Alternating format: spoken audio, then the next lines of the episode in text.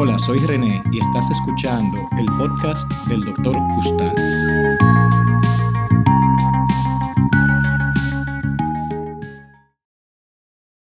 Hola a todos los seguidores que quieren nutrirse de información en el día de hoy. Para mí, el tema de la diabetes tipo 1 en República Dominicana es de suma importancia, ya que, por falta de conocimiento, muchos casos son diagnosticados tarde y de los casos diagnosticados, muchos son mal manejados. La diabetes tipo 1 es una enfermedad autoinmune, lo que significa que el sistema de defensa ataca a células del propio cuerpo, en este caso, las células beta del páncreas. El páncreas se encarga de producir una hormona llamada insulina que regula los niveles de glucosa en sangre, almacenándola dentro de las células. Cuando no se produce insulina o se produce muy poca, los niveles de glucosa en sangre comienzan a elevarse y a causar problemas de salud a largo plazo. La diabetes tipo 1 tiene un componente genético, pero este es muy débil, menos pronunciado que el de la diabetes tipo 2.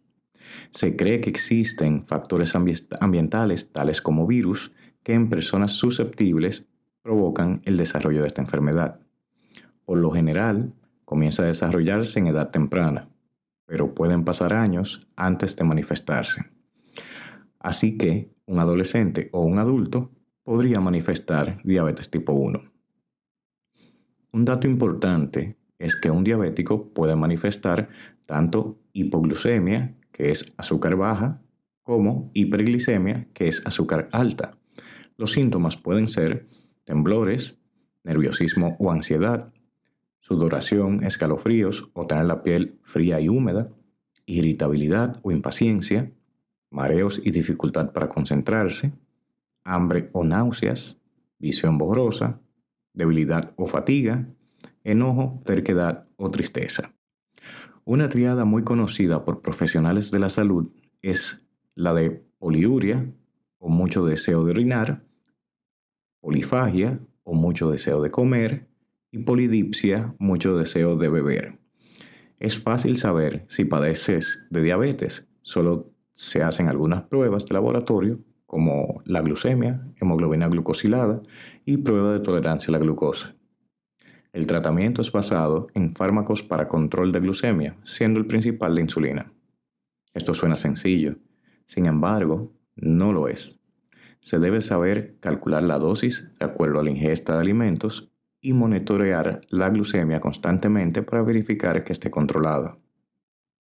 Otro factor que dificulta el tratamiento es el alto costo de los medidores y las tirillas desechables para las personas de escasos recursos. Con esto concluimos este episodio. Espero sea de beneficio para ustedes.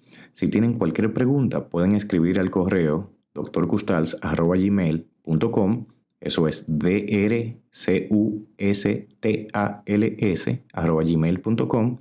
o a través de las redes sociales tales como YouTube, Facebook e Instagram con solo buscar al Dr. Custals. Por último, no olviden suscribirse al podcast para que así reciban información sobre nuevos episodios de interés para ustedes. Hasta la próxima.